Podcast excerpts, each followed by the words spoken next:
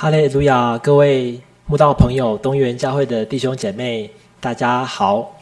啊啊，很高兴今天有机会来东园教会，跟大家一起分享我的信主的见证。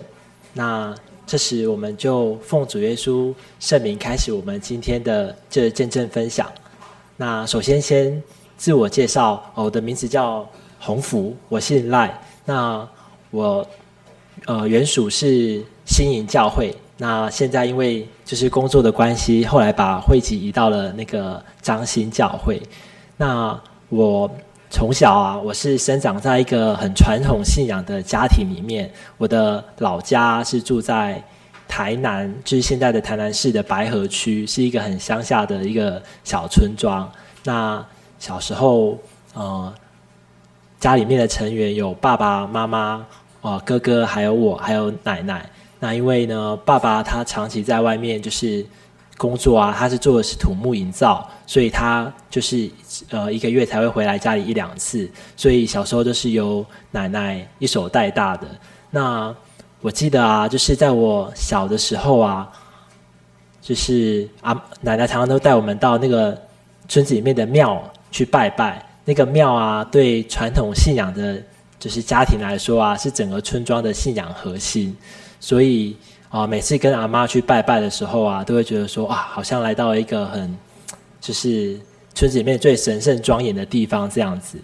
可是啊，那时候小时候在拜拜的时候啊，其实就心里面就会有很多的好奇，因为不晓得大家有没有去过那种传统信仰的那个大庙里面啊，那里面的呃，就是神明啊，可能有。五六十尊这样子，然后他的拜拜啊是有顺序的，就是你要从中间的主神啊，然后两边的副神啊，那这中间的主神跟副神之间啊，后面还有很多很小尊的神明这样子。那我到现在都还记得啊，我每次跟奶奶去拜拜的时候啊，我都会问说：“阿妈，中间这个神叫什么名字啊？”然后阿妈就会说：“哦，这个是太阳神，呃，太阳君。”然后旁边那个神叫什么名字？这样子。可是啊，他每次跟我讲。我还是都会忘记，因为实在是太多太多的神了，啊，就是这样子。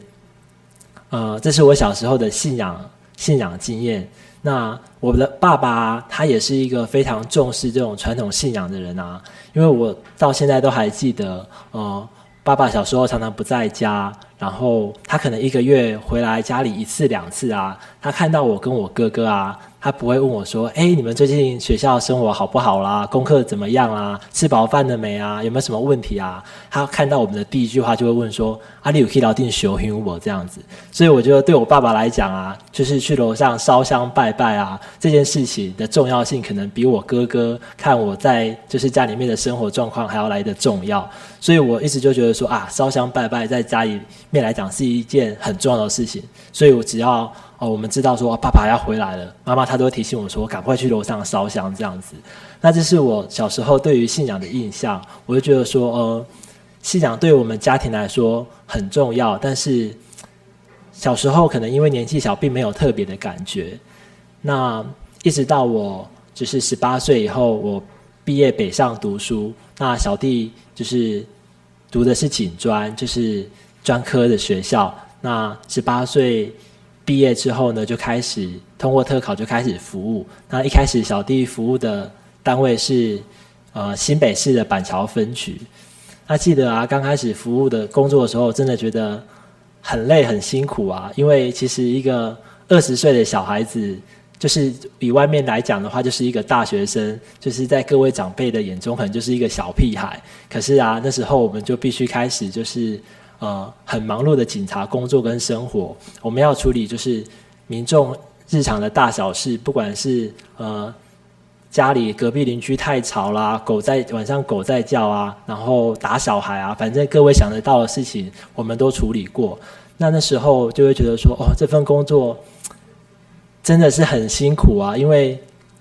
除了觉得自己年纪很小，然后能力很不够，经验不足之外啊。我们的轮班制度哦，真的会让我们觉得很心力交瘁。我常常的时候啊，上班我都不知道上到今天是礼拜几了，因为我们就是每天睡觉的时间都很不固定，很不一样啊。那时候夏天的时候啊，我记得我只从呃太阳还亮着的时候我就去上班，大概晚上六点钟，然后一直带太阳下山，然后一直到隔天的早上五点多，太阳又升起来了，我还在上班，我还没有下班。所以当人家问我说：“哎，今天到底是礼拜几的时候？”其实我都不太知道，就是正确的日期。那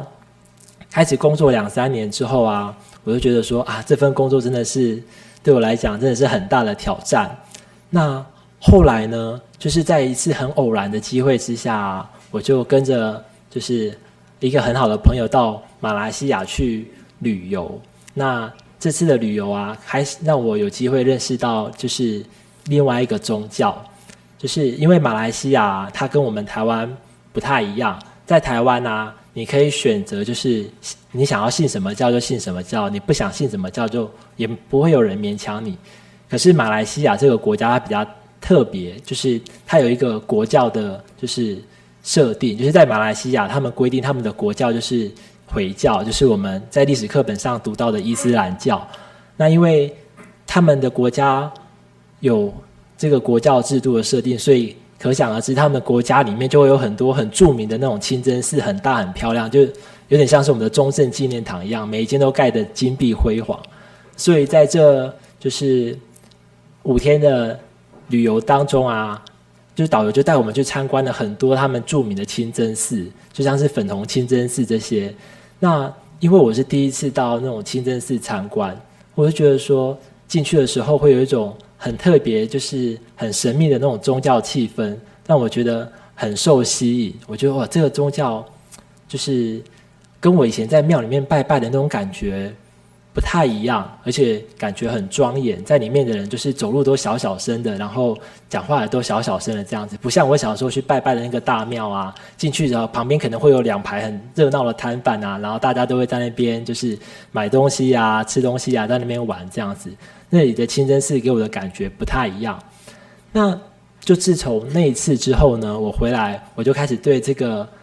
呃，宗教产生兴趣啊，因为在台湾那时候信仰伊斯兰教的人其实并不多，大部分可能是来我们台湾工作的移工，但是因为他们都是呃小团体的聚集，所以呃在台湾的就是人民比较少认有机会认识这个宗教，所以我就从那时候智慧型手机已经开始普遍，我就去下载那个可兰经的 App。就是每天开始，就是养成看《可兰经》的习惯，这样子，因为它都是中文字幕嘛，所以其实还是可以，还是可以看得懂。那就这样子看看看，大概维持半年的时间，就是呃，把它当成是呃经书这样子在读。但是那时候，嗯，并没有特别的，就是信仰感受，只是它里面有很多的小故事这样子。那我就觉得说，哎，很特别，因为。在我小时候的信仰里面呢、啊，不管你是道教或者是佛教，它都没有一本就是固定的经典说，哎，你信这个教就是看这本书，这本书有这本这个宗教里面完整的内容。那《可兰经》就是让我认识到说，哎，原来这个宗教很特别，跟我以前接触的宗教不太一样。就是你你要认识这个宗教，你只要看这本《可兰经》，就是我们教会的圣经这样子。那我大概这样子读了半年之后啊，我就觉得说，哎，好像开始遇到了一些障碍，因为它虽然是中文字，可是它里面有很多就是神学的名词啊，再加上文化文化的不同，所以其实看得懂它的翻译，可是不知道它真实的内容跟意思到底是到底是什么。那后来啊，我才在偶然间发现说，哎。其实这个《可兰经》里面的故事啊，跟我们旧约圣经里面的故事，其实很多都是一样的，只是它的主角的人物名字不同。就像《可兰经》里面，他们他们的呃祖先亚伯拉罕，在我们圣经里面叫亚伯拉罕，但是在《可兰经》里面，它是另外一个不同的名字。可是它的故事的内容跟结构其实都是一样的。那他们伊斯兰教的信徒啊，他们也认为说他们。的祖先就是亚伯拉罕，那他们的先祖就是亚伯拉罕跟他的使女夏甲所生的以实玛利，他们就是他们的后代。后来我才知道说，哎，原来这两个宗教就是很接近。那那时候我就想说，哎，那如果就是我在读可兰经的时候遇到这些障碍，我可以开始研究一下圣经，因为我知道在台湾信基督教跟天主教的人很多。那我可以从圣经开始就是研究，说不定会帮助我对于可兰经的了解更深入，然后更透彻这样子。所以那时候啊，我就开始去找了很多就是圣经的一些故事书啊，开始从那个小故事这样子看。那从翻开圣经的第一页啊，啊，我真的有点就是吓到，因为各位从小在教会长大，或者是其他不同教会的慕道朋友啊，你们可能从小看圣经就会觉得说，哎，这个是从第一章创世纪啊、出埃及记，一直到就是大小先知书、历史书、智慧书这样子，你们觉得这是很平常的。可是对我们这种就是传统信仰的小孩子来讲啊。可能有人终其一生他都不会摸过圣经，他接触圣经的机会可能就是去住饭店的时候打开抽屉，然后看到抽屉有一本圣经，然后拿起来看一看，再把它放回去这样子。所以可能有一些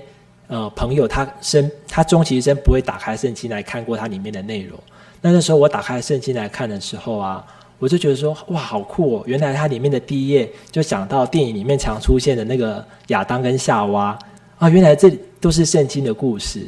那还有看到出埃及记啊，讲到摩西的故事，就想到哦，我以前看过那个埃及王子的故事。原来这些呃卡通的内容啊，这些我以前小时候就接触过的名字啊，就是源自于圣经，我都觉得很亲切啊。原来我跟圣经的距离并没有那么远，我就这样子看，我就想说，哎，原来圣经里面的创世纪的第一章啊，他就告诉我们说，哎，人类是怎么来的。那因为小时候我们在读那个自然科学的时候，我们老师就教说，哎，人类是从猴子变来的。那那时候我就会想说，啊，如果人类是从猴子变来的话，那有一天动物园里面的猴子啊，会不会也变成人类？那为什么他们到现在都还没有变成人类呢？那猩猩也是，那让我觉得很奇怪。那我看到就是圣经的创世纪的时候，我才发现啊，原来就是老师讲的不一定是对的，就是原来。我们人类是神创造的，所以动物园的猴子，它可能我永远等不到它变成人类的那一天。那从这样子，呃，创世纪这样子看，然后看到出埃及记这些熟悉的故事，一直到就是历史书，了解啊，原来旧约的圣经讲的就是以色列人的历史。因为呃，我们以前在学校读书的时候，我们只会读中国历史嘛，或者是外国的一些呃世界史，我们。可能没有接触过以色列人的历史，才会觉得说：哎，原来大卫啊、啊、所罗门啊这些熟悉的名字，原来都是出现在圣经里面。不然，对于我们一般就是没有接触过圣经的人，我们想到大卫，可能就想到米开朗基罗人的那个大卫像；然后所罗门，我们可能就只想到啊所罗门王的宝藏。可是那到底是什么？我们其实其实都懵懵懂懂，不是很了解。那真正让我觉得很感动的地方是，当我看到。是福音书的时候，我看到主耶稣的那些教训的时候啊，我真的觉得说，哇，真的是太棒了！就主耶稣他告诉我们说，诶，我们要怎么样过我们这个世上的生活啊？他的登山宝训告诉我们说，我们要怎么样去爱别人啊？不是呃表面上的那种爱心，是发自真诚的那种，从内心对人家的关怀。然后主耶稣的智慧，就像。圣经里面有一个故事说，诶，有一个妇女她犯了奸淫，那当时的宗教领袖为了要试探耶稣，他们就把这个妇人抓到耶稣面前，要问主耶稣要怎么处置。那当时的律法是，如果妇女犯了奸淫，是要当众被用石头打死。可是主耶稣他知道他们的心意，他也不直接回答他们。一开始主耶稣就在地上画圈圈。然后他们就一直不断的逼问主耶稣说，到底要怎么处置这个犯奸淫的妇人？最后主耶稣很有智慧的回答他们说：你们当中谁没有罪的，你们就可以先用石头砸他，把他打死。我那时候看到这段故事的时候啊，我真的觉得哇，主耶稣真的是很有一个很有智慧的人哎，他真的可以把就是他的道理诠释得很好，而且又不会有矛盾跟冲突。又看到圣经里面想说，哎，既然有一个。有一个先知，他那么有能力，可以让死人复活，可以医病赶鬼。这些事情虽然在我们小时候传统信仰当中，我们可能都接触过，不过从来没有在就是圣看到像耶稣一样那么有能力的人，他什么事情都能做。就这样子，一直从四福音开始认识主耶稣，然后到使徒行传，一直读读读读到最后的启示录，我才发现说，诶，原来。就是在我有限的生命里面啊，我知道说，诶，人类终其一生，从从有人类的历史以来，我们不断在找的很多，就是所谓的真理跟哲学的答案，就是人生的意义到底是什么？我们将来的，就是身体死后，我们到底有没有灵魂？会往哪里去？其实这些人类探究了五六千年的问题，其实在圣经里面早就有了答案。可是我却一直到二十几岁，我才开始有机会接触到这本圣经，我才知道说，哎，原来就是真的有最后的审判。人活得在这个世界上，短短六七十年、七八十年的时间，并不是所有事情就盖棺论定，并不是你做了所有的好事，你在这个世界上没有得到实质的回报，或者是你做了坏事。你终其一生，你一样是荣华富贵、享乐不尽，就这样子就结束，不会得到应得的报应。当我看到这个启示录的时候，内容虽然有点触目惊心，会让我觉得有点害怕，就像神用那么用那么残忍的方式来毁灭这个世界，然后最后他临到是用最后的审判来断定世人在这世界上的一切，不相信他的或者是犯罪的，会被丢到火湖里面接受第二次的死。可是，同时我也感受到，神的存在是让这个世界上的正义得以彰显。不然，如果依靠我们现在的司法制度，我觉得很多人他可以借着很多的方式来逃避法律的刑罚，他终其一生他可能不会受到他应有的制裁。所以，当我看到就是圣经的最后一章的时候，我真的觉得就是心里面很受安慰。我觉得说，这个世界上因为有神。所以还是有公平正义跟真理存在，所以我后来就开始这样子养成，就是每天读圣经的习惯，就是可兰经圣经、可兰经圣经这样子，可能就是交叉这样子在读。可是就是在不知不觉中啊，哎，我发现我拿起可兰经的时间越来越少了，那我拿起圣经的时间慢慢的变多了，到最后我可能就是就完全没有在在读可兰经。那这样子大概又持续了半年的时间，就是家总。就是总共大概一年的时间这样子，就是持续在家里读圣经，然后自己祷告。那在这当中，我也去过一些我们地方的教会这样子，但是因为工作的关系，所以就是断断续续。那我后来是怎么样来到我们真耶稣教会？是因为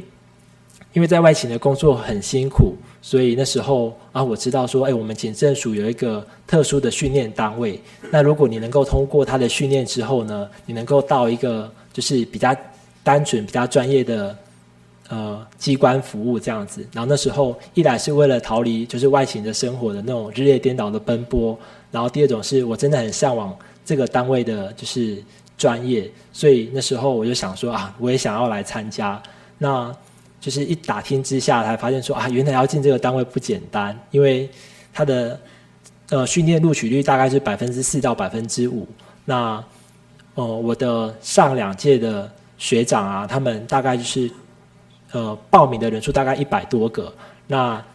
成功能够接受七个月训练的大概有五十几位，那真的完成三个阶段七个月训练大概就是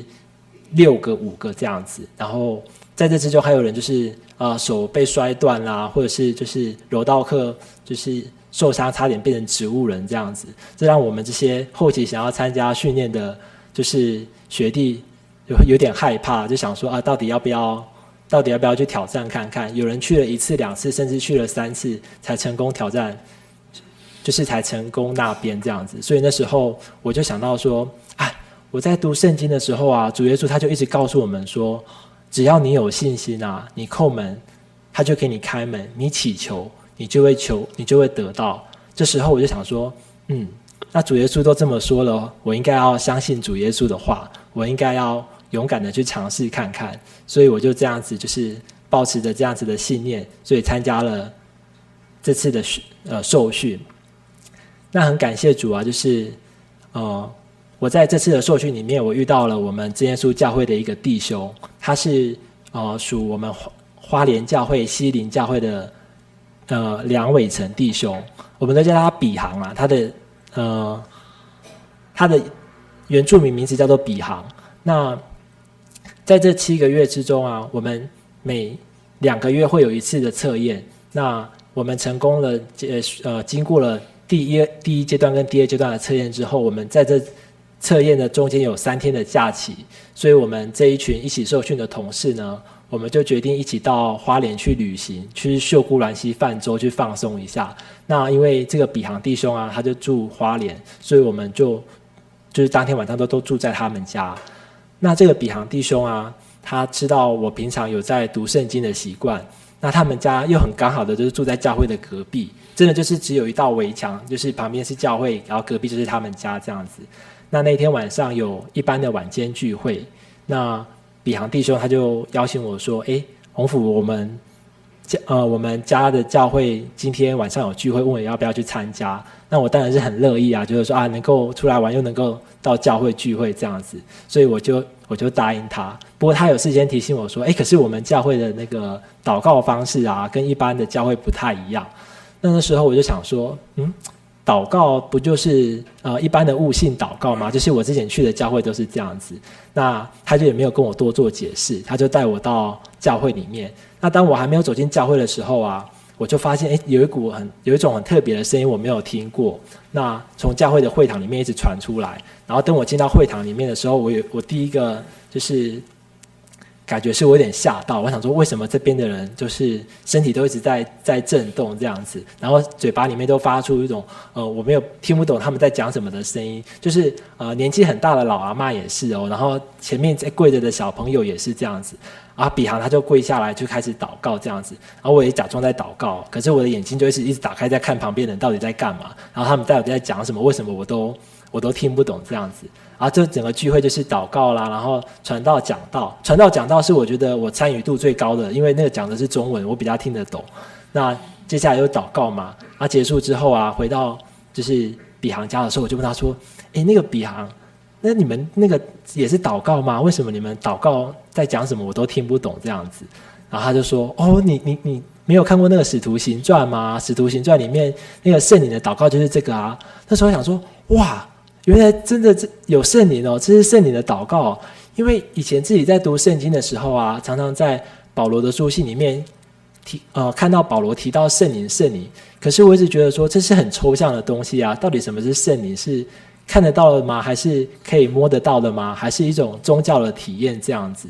那那时候看到教会的圣灵的祷告的时候，我真的觉得说哇，这间教会真的有圣灵呢，跟圣经里面讲的一样。所以那时候我就觉得很高兴啊！我找到就是以后我我要啊知道要去哪一间教会这样子。那那时候我就问比航弟兄说：“诶，那我以后如果啊真的顺利通过结训的话，我可以来你们教会受洗吗？”然后比航就说：“可以啊，可以啊。”然后他说：“好，那我们就那我就等到就是训练结束之后，再来好好就是到教会认识主耶稣这样子。”那。呃，真的很感谢主啦，就是因为我觉得自己的能力很不足，所以在受训之前啊，我就跟主耶稣就是呃祷告说，主耶稣啊，如果你能够让我就是能够顺利通过这七个月的训练啊，我一定要到教会好好的来认识你。那主耶稣让我在这七个月的训练当中遇到了比航弟兄，让我认识了真耶稣教会，让我知道说，哎，这间教会它真的有圣灵，跟其他的教会不一样。那感谢主，到了我们这一届啊，哦，他的录取率突然倍增，就是我们这一届的录取率啊，居然有十二个人，就是比起之前的往年加起来的都还要多。我就觉得说啊，主耶稣他真的很帮助我们这一届，没有人手断，没有人脚断，没有人变成植物人，然后大家都很顺利的结训了这样子。可是那时候就是很对不起主耶稣啊，因为我结训的时候实在是太高兴了，高兴到就是。忘记了跟主耶稣之间的就是承诺，因为那时候好不容易从外勤的环境脱离到一个比较单纯的单位，作息可以比较正常。然后那时候我们的我们的新单位又很流行铁人比赛、铁人三项啊、马拉松这些活动，所以每次放假，我不是去教会慕道，我是跟着学长他们，就是东西南北这样到处去参加这些比赛，一直这样子，大概有半年的时间，呃，一直到。大概那边六个月之后，就到新单位报到六个月之后啊，我们又又有一次到比航他们家。那一次其实我们是要去做那种脚踏车的，就是单车训练，就是两天我们要环花东三百六十公里这样。那我们也是住在比航家。那我们结束了两天的训练之后，我们要离开要回台北的时候啊，比航的妈妈就是西林教会的蔡美玲执事，她就开着她的那个小发财车，载着我们的脚踏车跟我们的人到火车站。那我到现在都还记得，就蔡执事他真的是神一个很忠心的仆人。每次我们去他们家要离开的时候，他一定会把就是福音传单分给我们每一个人。然后那一次也是一样。那那当我从执事那边接过传单的时候啊，其实我心里面真的是是觉得很难过。我觉得我对不起神，我不晓得我这半年来我到底都在干嘛。神他让我能够从原本那么辛苦的环境，然后来到现在一那么好的一个单位，可是我却忘记跟神之间的承诺。半年那么久，我就看着那个传单，就是眼泪就差点快掉下来，就让我觉得。嗯，心里面嗯啊，很对不起神，我就这样子一直拿着这张传单就回到了台北。一路上我都不敢跟我的同学，就是同事他们讲话，因为我很怕他们看到我的眼睛，就是好像眼泪快掉下来。他们想说，为什么突然就是感情那么丰富这样子？然后我一回到台北之后，我就打电话给比航，我就问他说：“哎，比航，我想要受洗了，现在。”就是我可以到教会受洗吗？这样子，可是比航就跟我讲说：“哈，你要受洗哦，可是我们教会的那个灵恩会已经结束了呢，你可能要等到下半年哦，然后你还要先去墓道才可以。”那这时候我想说：“哎，怎么怎么会跟我想的都不一样？因为我之前去过的那个外教会啊，他们是是呃，你你去聚会结束之后，那个。”他们的牧师问你说：“哎，今天有没有人有感动的啊？如果有感动的，可以到前面受洗，这样子他就会给你做那种洒水礼，这样子就完成受洗的过程。那我的印象一直停留是这样子。不过，呃，比航这样子跟我讲的时候，我就想说，嗯，那我要再等半年才可以受洗吗？可是我想说，不行啊，我已经跟主耶稣的约定已经 delay 那么久了，所以，呃，我就想说，好，那不管怎么样，我都先到教会。”先去教会看看这样子，所以我就开始去查那个喜信网，知道说，哎，离我们公司最近的教会有哪些，我应该去哪一间教会开始慕道。后来我就选择北投教会，就开始到北投教会慕道。那我刚开始到北投教会的时候，我只有一个目标，就是我要赶快求到圣灵。因为我看到，当我第一次进到北投教会的时候啊，我看到全教会的人几乎都有圣灵，那连那个比我小很多的那种小朋友，一二年级的小朋友都有圣灵，我就觉得很羡慕。因为我一直记得保罗他在圣经里面讲说，圣灵他能够给你帮助，他会给你力量，他能够让你明白圣经。那那时候我看圣经，我自己在读的时候，我有很多地方我都不懂，然后我都要一直去问那个比航，然后比航他也不知道该怎么回答我，所以我很希望说啊，如果我能够得到圣灵的话，我就可以靠自己的，就可以靠圣灵的帮助，能够看得懂圣经，然后也能够就是更有属灵的力量这样子。所以我就很认真的求，很认真的求。每次呃教会前面有按手祷告的时候，帮助祷告的时候，我一定会到前面。那真的很感谢主，我大概到教会三个月的时间的时候，我在一百零一年的十二月一号，我就就是主耶稣就赏赐给我圣灵。那在一百零二年上半年的灵恩会的时候。我就很顺利的受洗，成为神的儿女。那我的同事他们都很惊讶我的转变啊，因为我本来可能是一个很爱玩的，就是年轻人，可是突然间他们假日找我说：“哎，那个红福，我们六日要去哪里？去哪里好不好？去哪里比赛啊？干嘛干嘛？”我就说：“不行，我要我礼拜六要去教会，我不能跟你们一起去这样子。”他们就说：“啊，怎么好像突然变成一个人，而且。”我记得那时候我得到圣灵的感觉，我到现在都还记得。就是还没有得到圣灵之前，就会一直去问说：“诶，得到圣灵是什么感觉？”那教会的弟兄姐妹每一个人的经验都不太一样。但是我记得我那时候我得到圣灵的时候，我是有股很强烈的，就是热流从我的头顶上这样子浇灌下来，然后到我的全身，然后我的身体就会不，就一直呃没有办法控制，呃，就是会一直震动，然后舌头会。跳动这样子，这是呃我第一次有这么那么强烈的感觉。一开始还没有正式得圣灵之前，身体会身体祷告的时候会晃动，可是舌头不会跳动。那那一次得圣灵的感的经验啊，让我有大概两个礼拜的时间，我都觉得很喜乐。不管工作上遇到什么负面的事情啊，或者是呃生活上遇到什么不如意的事情，感觉好像就是刀枪不入啊，呃。就是完全没办法伤害我。我就是觉得这两个礼拜我都是一种呃很充满的状态。然后我就问比航说：“哎。”比航，这个状态会一直这样子持续下去吗？以后我都是这样子吗？就是永远都不会就是受到外界的干扰了吗？然后说没有，这依照他的经验，这大概是两个礼拜时的时间左右。那个要借着祷告才会有办法这样子一直圣灵充满。我想说哦，两个礼拜哦，好，那我就我就试试看这样子。那真的如比行的所讲，大概两个礼拜过后，这种圣灵充满的感觉就慢慢的就是没有那么强烈。可是我还是可以感受到圣灵的。圣灵的力量，那就是大概是我呃信主的过程啊。那因为我是我们家的第一个福音种子啊，所以其实刚开始信主的时候啊，其实我是不太敢让我爸爸知道的，因为我爸爸他对于这件事情他，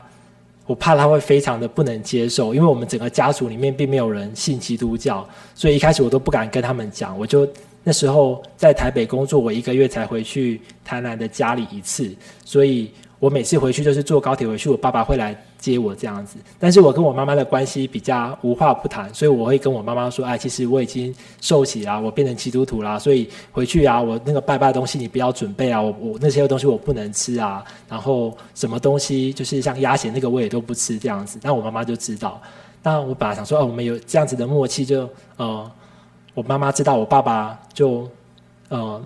就不要跟他讲。结果有一次啊，我就是一样从台北回回台南的路上，然后我爸爸通常都是我爸爸来载我，因为我们家离高铁站有段距离。然后我爸爸的个性本来就是比较就是嘎巴一跨饼，他的脸看起来就是好像随时都在生气这样子。然后那次我回去，我就跟他打招呼啊，把他这样子，然后他都不太理我。我想说他今天可能心情不好还是怎么了，身体不舒服，所以啊、我就我们就上车就回去。然后一路上我就想说啊，跟他寒暄几句啊，然后他好像都是不太想跟我讲话。我想说今天好像不太对劲，那我就想。但是半个小时就到家了，所以我想说啊，到家了之后，我准备收拾行李，一整天下来很累，要回去，要回房间休息了。然后就在我要上楼的那那个时候啊，我爸爸突然跟我用台语讲了一句话，说：“你也被信呀，所以当我死要你赶紧醒这样子。”然后我想说，我当下有点不知道该怎么反应。我想，我不知道他突然会就是突然会这样子跟我说，因为我跟他的关系虽然没有到就是非常好，可是。嗯，我觉得也不至于说我信了耶稣，他要跟我这样子反目成仇，所以当下我是不知道该怎么回应他，我就想说我就先上楼，然后冷静一下。可是当我回到房间的时候，其实我心里面是非常难过的，因为我一直觉得说信耶稣这这是一件好事啊，我终我最终的目标是能够把福音传给我的家人，让他们也能够认识主耶稣。可是我没想到我爸的反应会那么的强烈。那当下我本来就想说啊。我不想跟他发生冲突，然后心里面也有点对他的反应有点不太高兴，所以我想说，我就把东西再塞回去我的包包里面，等他们都睡了之后，我就自己要再回台北这样子，我就不想跟他们就是在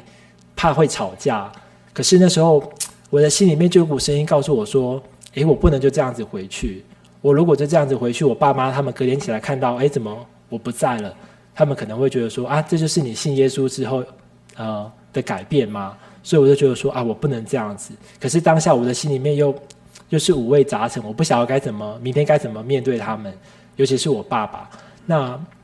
我当下我想说，好，那我我应该先跪下来祷告，就是求神帮助，给我智慧，带领我说看到底该怎么办。好，我就祷告，祷告，祷告，结果我就这样子不知不觉就睡着了。那隔天早上起来很奇妙，我觉得我爸爸的转变也很快。他好像看到我，他也一样不理我，可是他不会对再对我摆着一张臭脸这样子。那我们就这样子相敬如宾过了两天，然后我就回到台北继续我的工作，他就继续就是慢慢学习、接受、适应我的信仰。那真的很感谢主，我觉得就是啊信主之后，主耶稣给我很大的帮助，他让我的就是整个的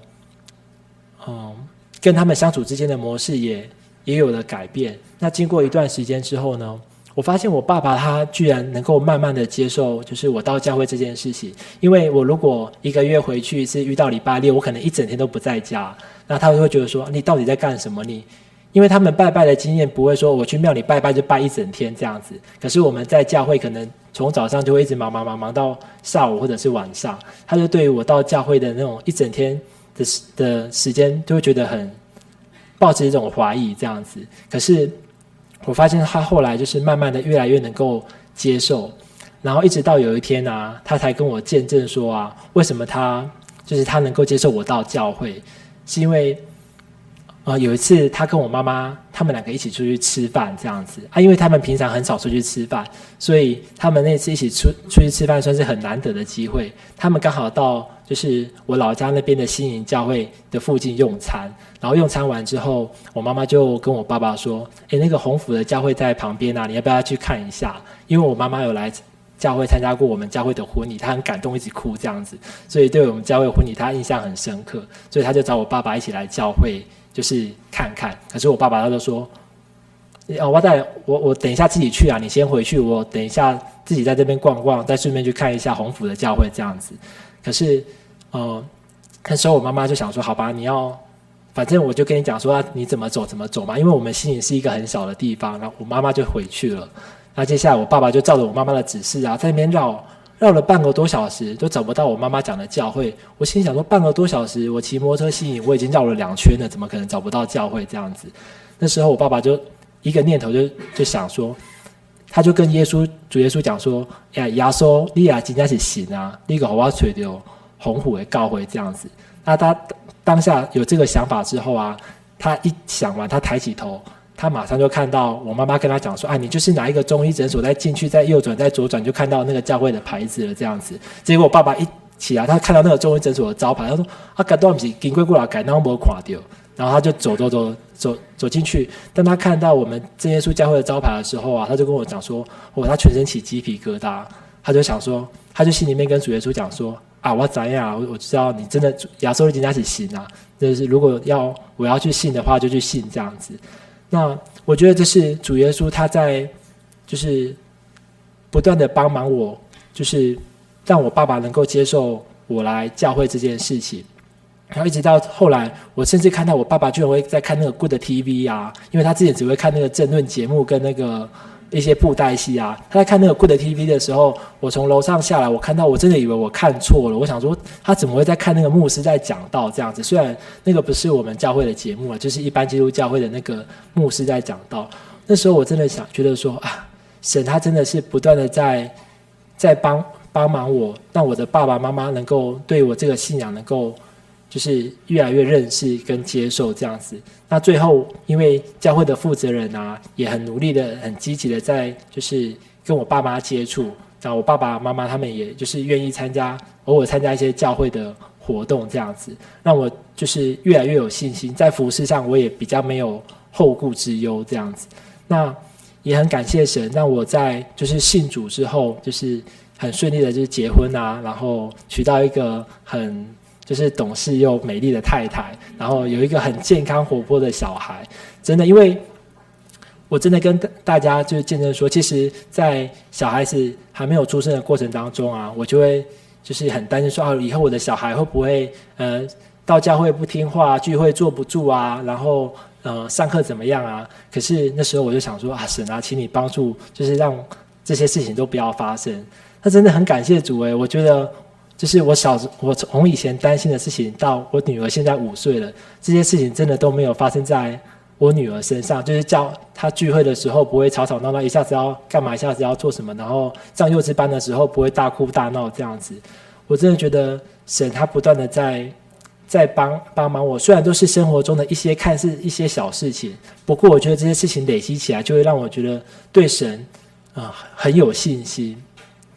那这大概是。呃，我信主的过程，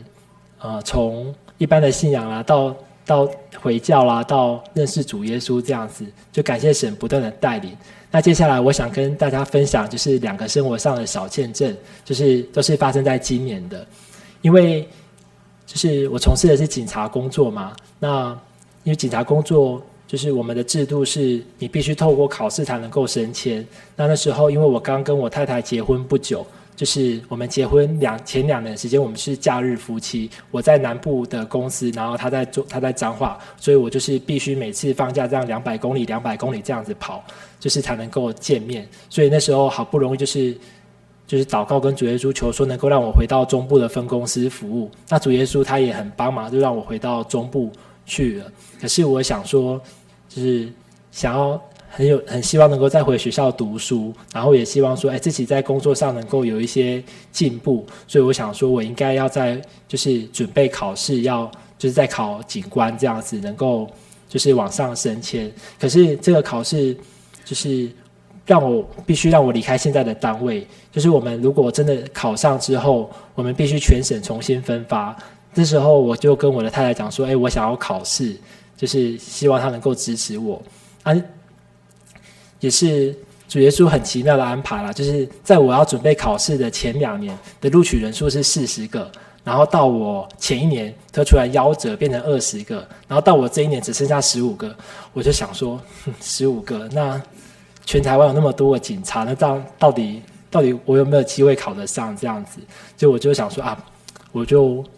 不管了，就只能认真读书啊，然后祷告这样子。可是我太太对于我就是准备考试这件事情，他一直觉得很就是心里面很嗯挣扎，因为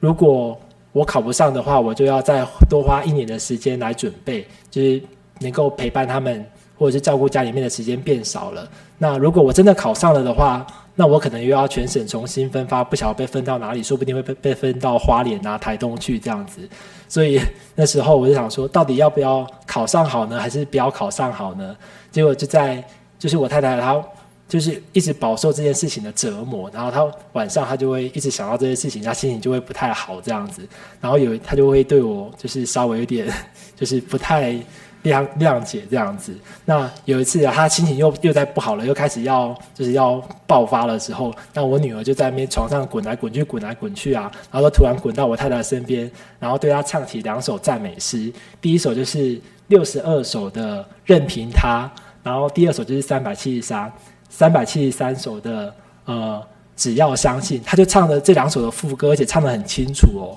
那那时候他才四岁多，还不到五岁，那。他把这两首的副歌很清楚的唱完之后啊，我太太她当下听到，她觉得说：“诶，这个是在对我唱的吗？怎么会就是在我这个那么呃心情那么糟的时候，唱出了这两首诗歌？第六十二首就唱任凭他随意引导，就是不论何往，就是主耶稣会带领这样子。那三百七十三首是只要相信。”那我太太当初她听到那个当下，她听到这两首诗歌的时候，她跟我说，她其实她心里面她很感动，她觉得说是主耶稣借由我们的孩子来告诉她说，你就是只要相信神的安排，然后任凭他怎么引导，不管考不考得上，不管将来分发到哪里，主耶稣他都有他最好的安排。但那时候其实我已经昏昏欲睡了，所以我，并没有就是对这件事这件事情印象深刻。这件事情是在隔天我太太我起床的时候，我太太告诉我的。我就觉得真的很感谢神啊，因为其实我也没有那么有信心，就是一定能够考得上。可是我考上之后，又很怕我又必须离开离开家里，不能够照顾照顾家庭这样子。可是有了这两句诗歌，我现在就是放榜了，知道说啊上了之后，我就想说说在学校里面。大家在讨论说啊，家长将来不想要分发到哪里，说不定就被分到澎湖啊、马祖、金门去啊这样子。可是我都一会一直想到这首诗，就是任凭他随意引导。所以当同学们他们都很担心没有办法回家乡的时候，我就会一直唱在心里面唱这首歌，就是我不管去哪里，我相信主耶稣一定都有他最好的安排。即便就是我没有办法马上回去，就是彰化服务，那也没有关系。就是我相信主耶稣他一定会就是。有他的就是要让我学习的事情跟地方这样子。那第二个见证也是跟这次考试有关系，也是生活中的一些小故事。就是因为我呃放榜了，就是要准备回警大受训，要十个月这样子，所以我必须离开现在中部服务的单位。那同时我们这个小队有另外一个学长，他还准备要离开，因为他年纪到了，就是要借领要离开。那我们整个中部分队就是很高兴。要帮我们办那个欢送会，然后他他们跟我讲这件事情的时候，我想说啊，糟糕了，因为就是警察的文化就是他们喜欢喝酒，可是我们我们教会的规定是说啊，我们不能醉酒啊，我们不能就是不能像他们这样子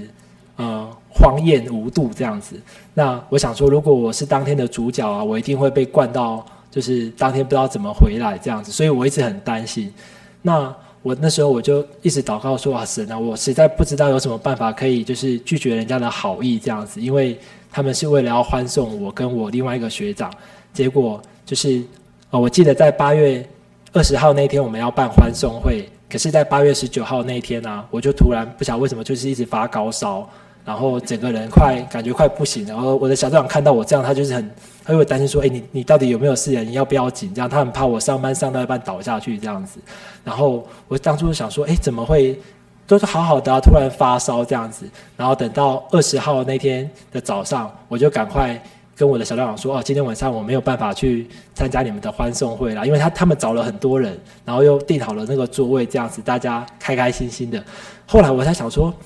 诶这应该是主耶稣的安排耶，因为如果我没有发烧的话，我我一定是非去不可。可是如果我去的话，我我真的会就是，呃，就是要必须要。嗯，喝酒啊什么，这个是我不能做的事情。我觉得主耶稣很巧妙地安排了这些一连串的事情，让我避开。而且那一天我不是唯一的主角，有另外一个学长，他也要戒灵，他也要离开我们的单位。所以我就是说，诶，如果那一天我没有发烧，或者是说没有另外一个学长替我挡住的话，我可能就是身体再再不舒服，我还是得去。所以我会觉得说，诶，虽然都是生活中的一些小事情哦，不过我觉得真的让我觉得。让我感受到，哎，神真的跟我们同在。只要你遇到任何事情，你只要跟神求，你只要求的和神的心意，不要妄求。我觉得神他真的是随时会给我们很大的帮助。我觉得这是我信主之后最大的改变。呃，虽然我的人生就是我到现在才三十二岁，我的人生并没有经历过很大的就是患难或者是。病痛，可是我觉得我可以常常在我的日常生活中感受到这种一点一滴，就是主耶稣同在的这种小见证，让我觉得说，诶，只要我抓住主耶稣，我就不担心说，诶，我在我的工作上，我在我的生活上，或者是我未来的发展上会遇到什么问题，因为我知道说，诶，不管遇到什么事情啊，都是有主耶稣他美好的安排，我只要就像这两首赞美诗讲的，任凭他随意引导。那不论何往，这也不代表说，诶，我不会遇到任何我不喜欢的事情，可能会遇到很糟糕的事情，或者是很痛苦、很难过的事情。可是我觉得，只要我能够抓住主耶稣，我觉得这些事情都能够总是会度过的。而且我的经验总是告诉我，主耶稣他让我遇到了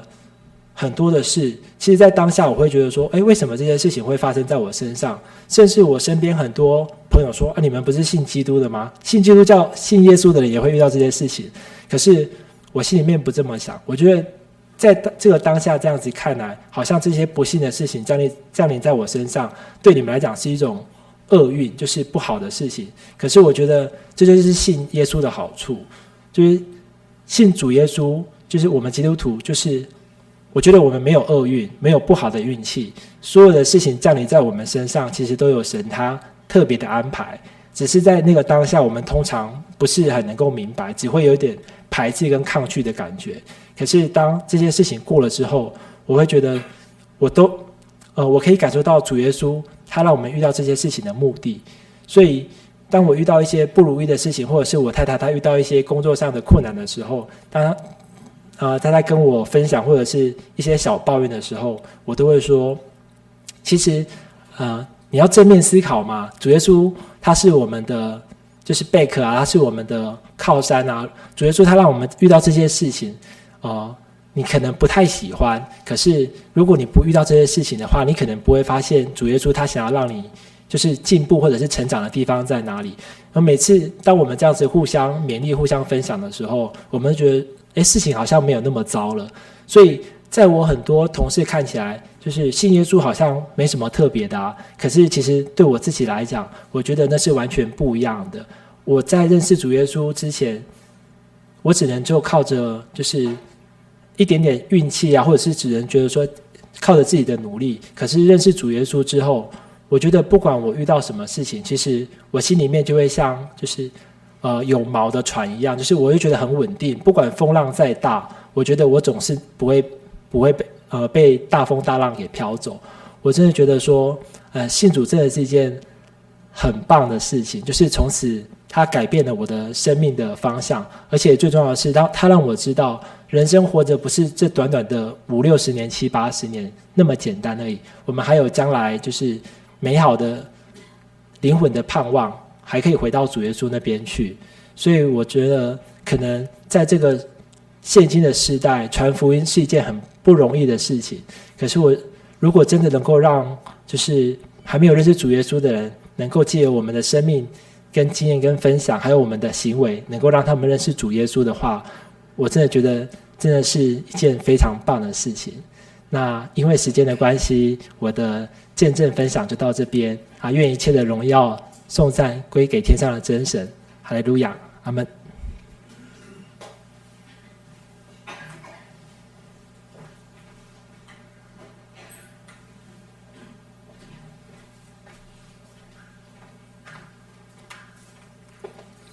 我们谢谢赖弟兄哈，跟大家一起来分享。早上聚会哈啊，我们诶负责人有介绍他们这一家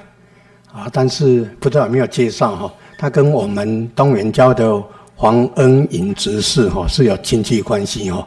啊，因为那弟兄要叫黄恩颖执事叫跟着太太叫要叫阿姨啊哈，阿姨哈同岁汉呢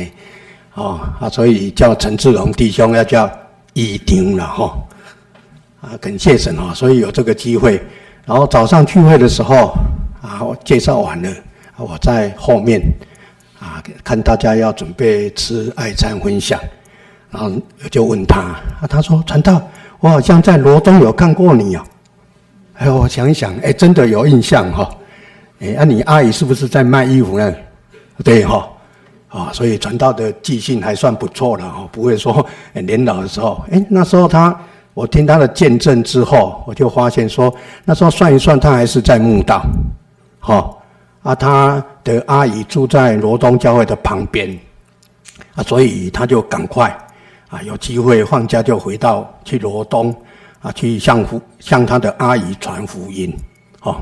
啊，所以，哎，感谢神哦。我们从那弟兄的见证当中，很值得我们每一位慕道朋友跟我们弟兄姐妹来做一个分享。啊，这个分享就是我们刚刚听到他的见证，他从民间信仰，然后有机会接触到回教，然后伊斯兰教，然后再有机会接触到基督教，然后他就是不断的在做查考，啊，读可兰经，读圣经，不断的在查考。啊，这些就好像我们早上提到大好的信息，天使向牧羊人所宣告的一样。这些牧羊人听到这些信息，他们是真的有行动，这个非常的重要啊。所以，我们除了听这些道理之外，除了我们听到这些美好的见证，我们真的要有这个行动啊。有行动之后，你就是要相信。哦，啊，相信的时候，包括我们在慕道，我们看就有机会可以去传福音，就有机会，包括他对父母，哦，他爸爸那种心，都可以从见证当中，我们就很清楚了解。可能以前不会相信，啊，但是慢慢的看到孩子的改变，看到我们的信仰，看到我们的教会。他也有可能会做很大的改变啊，所以我们从这些见证当中，真的可以做一次再次思考啊。在思考当中，他刚刚一直在见证西林教会的比航，啊啊，他就是诶我们西林教会旁边蔡美玲执事的儿子啊，他的爸爸其实也是当警察，哈，他的爸爸也是当兵的，比航的爸爸也是当警察。啊，他的阿公就是西林教的老梁执事哈，在一百零七年的时候安息。这个老执事哈啊，给小弟很深的印象，因为我们东部哈啊早期教会，好像我们之前小弟负担的崇德教会啊，都有七十年啊，富士教会是原住民教会的第一间，也大概都快九十年了。哦，他们的历史都非常的悠久。啊！但是这位老执事哦，就是比行的阿公哦，啊，他当时信主之后，很多的我们的弟兄姐妹都为了工作，都一定要来到台北，来到北部，来到西部来工作，为了要生活但是往往经过一段时间之后，我们就发现，可能他们在经济方面可能有一点收入，但是在信仰上可能就败坏了，哦，所以这也值得我们在信仰上做一个思考，我们在做选择。啊，这位老执事他就选择要留在教会。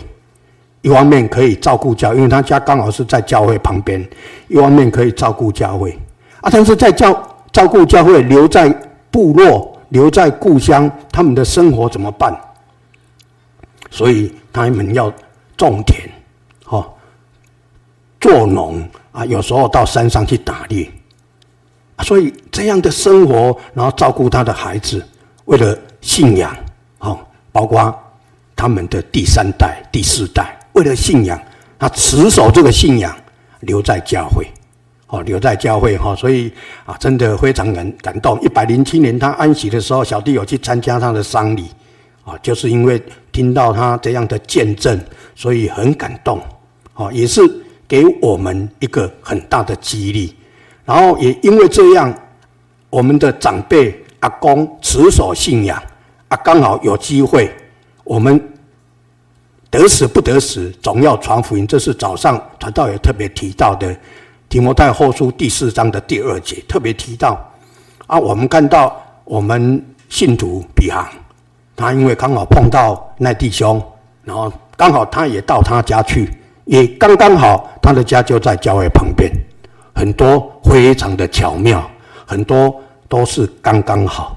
啊，这些刚刚好，这些巧妙，难道不是我们？这位创造宇宙万物真神的安排吗？啊，所以非常的奇妙哈，很多事情真的值得我们去思考啊，也让我们知道，当他在慕道的时候，他就乐意向他的家人来传福音，向他阿姨传福音，向他的父母传福音啊。我们今天都已经信主了，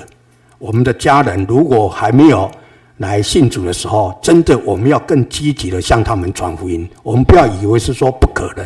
啊，但是往往我们的信徒哈，真的非常的单纯。我们有一个信徒，他的先生没有信，哦啊，我们访问主了哈，弟兄姐妹到他家去都跟他聊天了哈啊，因为那个慕道者也很喜欢泡茶，所以我们每次每次去都跟他泡茶啊，跟他聊天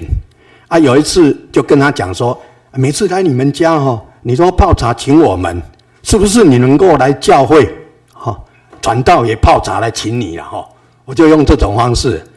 结果没有想到他说好，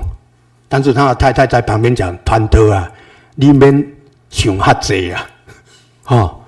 他太太呢在旁边说团头啊，你们想哈济，一进在公共的呢，哇！我心里想到说，我们的信徒没有那么信，没有那么大的信心。传道都有这种信心的信徒，却没有信心，